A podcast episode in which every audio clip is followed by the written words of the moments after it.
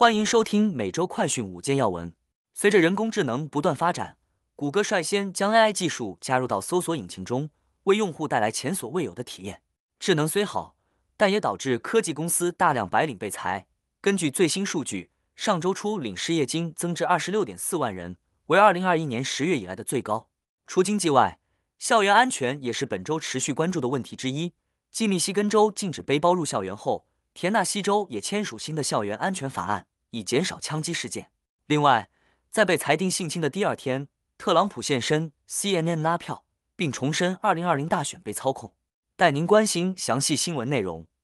首先带您来关注的是 CNN 市政厅会议，特朗普重申2020大选被操控。前总统特朗普十日晚间在新罕布夏州参加 CNN 证明大会活动，接受选民提问。特朗普在活动上依旧拒绝承认输掉2020年总统大选，并声称倘若是总统，二十四小时内就可解决乌俄战争，但拒绝透露是否希望乌克兰赢得战争。当主持人询问特朗普是否会公开承认输掉2020年的总统选举，特朗普再次拒绝，并重申选举舞弊的错误说法。至于九日，纽约曼哈顿联邦陪审团裁定特朗普对专栏作家卡洛尔性虐待与诽谤，判特朗普需赔偿其五百万美元。但陪审团并未裁定卡洛尔有证据证明特朗普性侵他。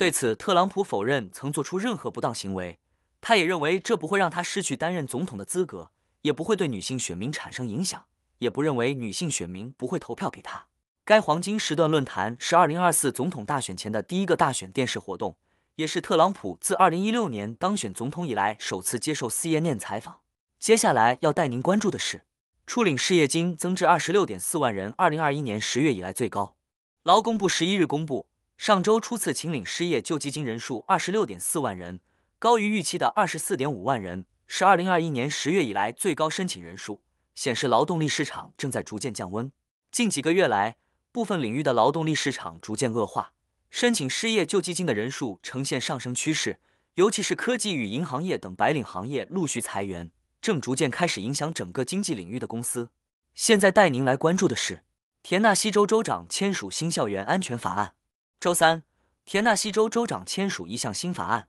旨在为田纳西州公立和私立学校安排更多校园资源官员，为学校安全升级投入额外的资金，并要求每个学校向州政府提交年度安全计划。此前三月，田纳西州发生大规模校园枪击案，导致六人死亡。该法案是共和党州长和共和党领导的立法机构做出的少数改变之一。州长呼吁召开特别立法会议，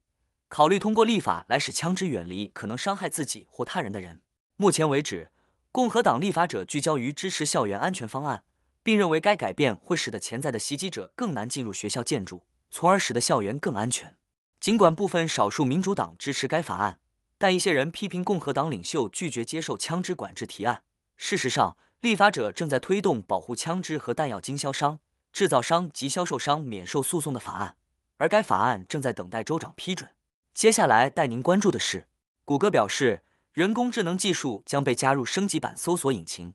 谷歌正在为其核心搜索产品推出更多人工智能技术，希望能像微软最近几月推出的搜索引擎必应升级版一样，为消费者带来刺激感。周三，在加州山景城举办的谷歌网络开发者年会中。该公司推出了同名搜索引擎的新版本，该版本被称为搜索生成体验，可以在保留可识别的网络链接的同时，对开放式查询做出回应。谷歌首席执行官表示，正在将人工智能整合到搜索技术和产品中，比如说可以创建草稿的谷歌邮箱，可以对图像进行更改的谷歌相簿，将图形居中和在空白区域上色。同日，谷歌母公司股价上涨百分之四，今年为止已经上涨百分之二十六。而同期标普五百指数仅上升百分之八。谷歌副总裁爱德华在采访中表示，美国消费者将在未来几周通过等候名单试用搜索生成体验。谷歌将监搜索结果的速度、质量以及成本。最后带您关注的是